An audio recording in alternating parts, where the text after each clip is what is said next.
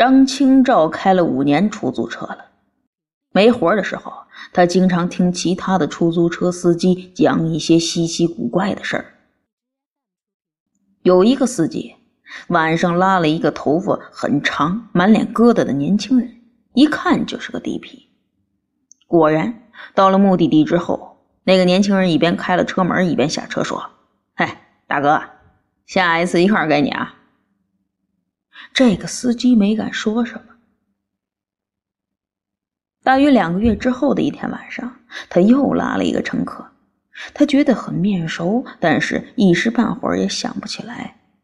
下车的时候，那个人说：“哎，大哥，下次一块给你啊。”他一下就想起来了，这家伙正是两个月前坐车不给钱的那个地痞，不由得嘟囔了一句：“已经是下一次了。”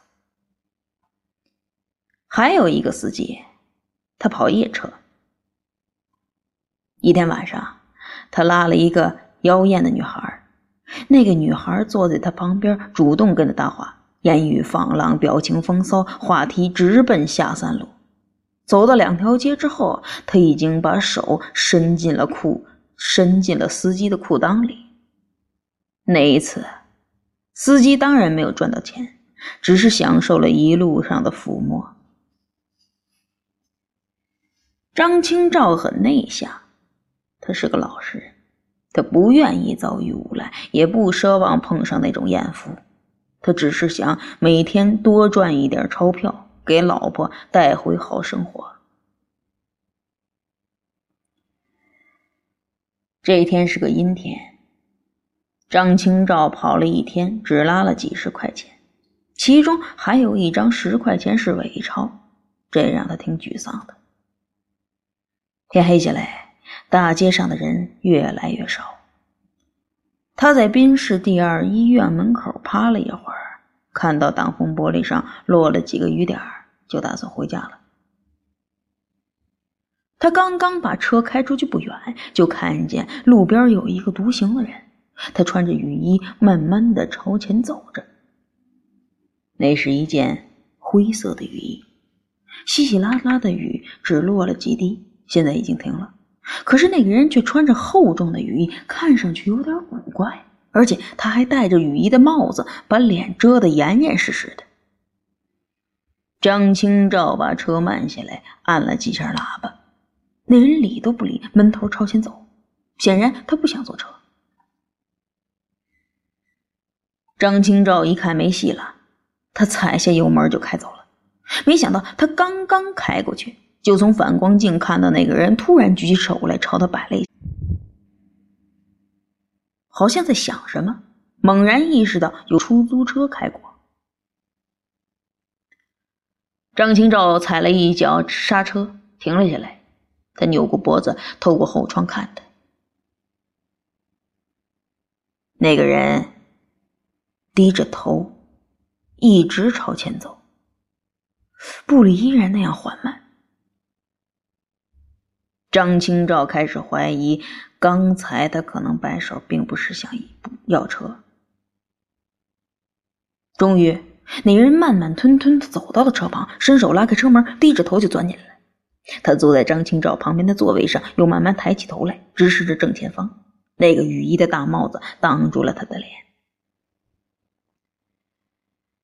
师傅，您去哪儿啊？那人没说话。只是抬手朝前指了指，张清照只好朝前头开过去。在路上，这个古怪的乘客一直没有摘掉那雨衣的帽子，也一直没有转过头来。张清照呢，也始终没有看到他的脸。玻璃上的雨滴又多了几颗，张清照打开雨刮器，刮了几下，又关了。他朝前开出了几条街。这个乘客始终不说话，也不指路。张清照有点不安了，他就问：“哎，师傅，您这朝哪儿走？”那个人慢慢的抬起胳膊朝前指了指。得，张清照没辙了，他只好一直朝前开。渐渐的，路上没人了，两旁的路灯也没了。只有车灯的光惨白的照在路面上。张清照开始胡思乱想了：这家伙会不会是个地痞呢？也许他头发很长，而且满脸疙瘩。下车的时候，他会突然转过身来，低低的说：“哎，大哥，下次一块给你啊。”张清照马上又想到，假如他仅仅是不给钱，那还不算什么大事，毕竟在东北这种事挺多的。他怕就怕走到偏僻之地，这家伙突然掏出一把刀来，一声不吭的扎进他脖子里，然后搜走他身上的百八十块钱，把他扔到草丛里，开走他的夏利车。张清照有点后悔了。哎呦，这人第一眼看上去就不正常，怎么就邋遢呢？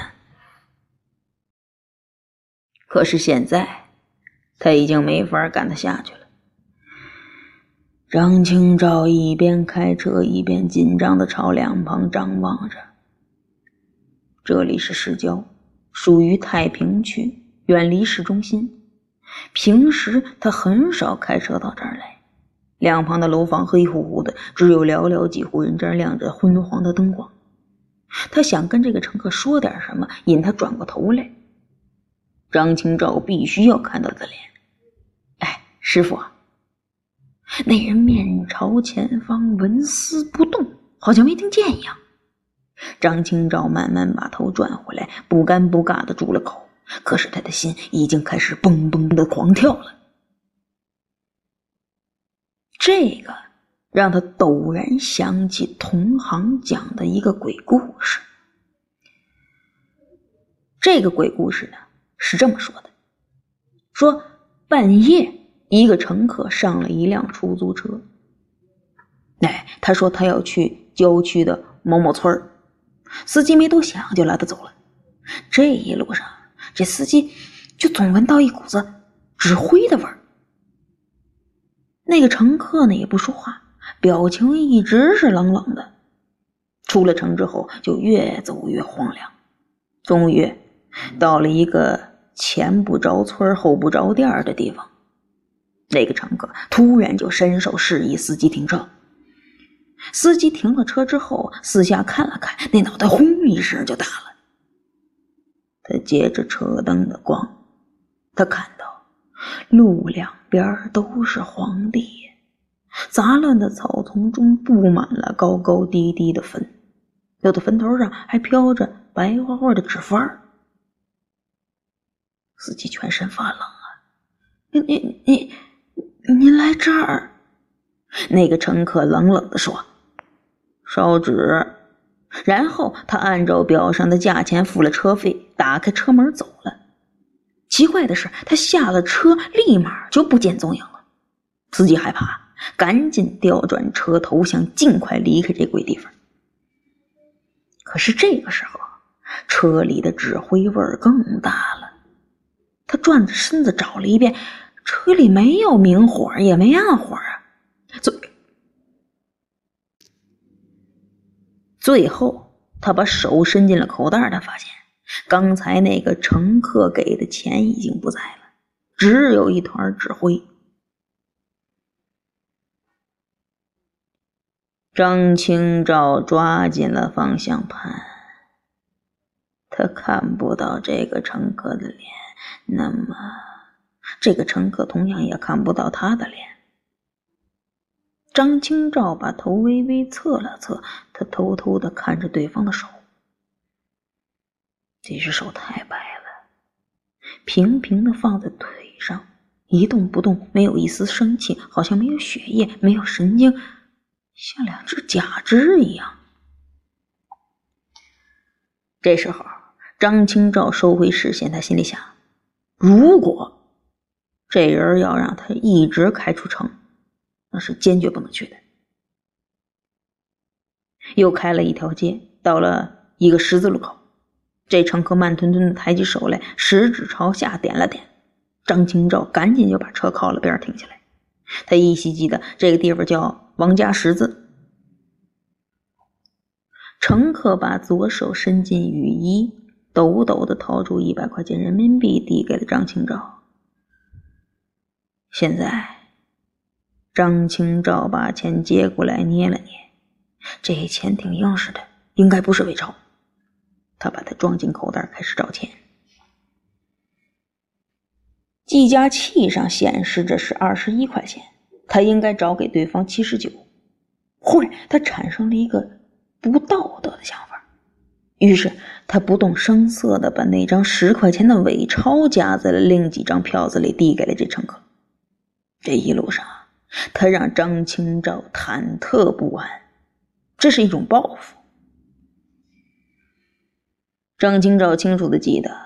他找给对方的钱是一张五十块的，两张十块的，其中一张是伪钞，还有一张五块的，一张两块的，两张一块的。那个人接过钱，没有看，也没有装进口袋儿他抓着他，直僵僵的下了车。他始终没说一句话，因为那个鬼故事，张清照紧紧的盯着他。诡异的事情发生了，在他关上车门的那瞬间，那人忽然就不见了。张清照大惊，在车上转了身子，找了一圈，仍然不见他的影子。这不是活见鬼了吗？他想了想，横下一条心，打开车门走下去，四下张望着，四周空荡荡的，一个人都没有。临街的房子没有一间是亮着灯的，也没有一间开着门。地上的草纸屑和纸片像幽灵一样忽高忽低的乱舞着。王家十字很宽阔，这么短的地方，那个人不管到哪个方向走，都不可能离开张清照的视野。他俯下身子朝车底看了看，除了四个轮子，什么都没有。张清照赶紧钻回车里，探着脑袋朝后面看了看。他担心那人藏在前后座的空袋里，那空袋里黑乎乎的，也没有人。这个时候，张清照挂档红油想，立刻离开这地方。可是他太紧张了，离合器松的太快了，车一下就灭了。四周一片死寂，他紧张的望着窗外，一边手忙脚乱的打火，怎么也打不着。他的手哆嗦的越来越厉害。终于，车着了。他像受惊的兔子一样，猛地狂奔了出去。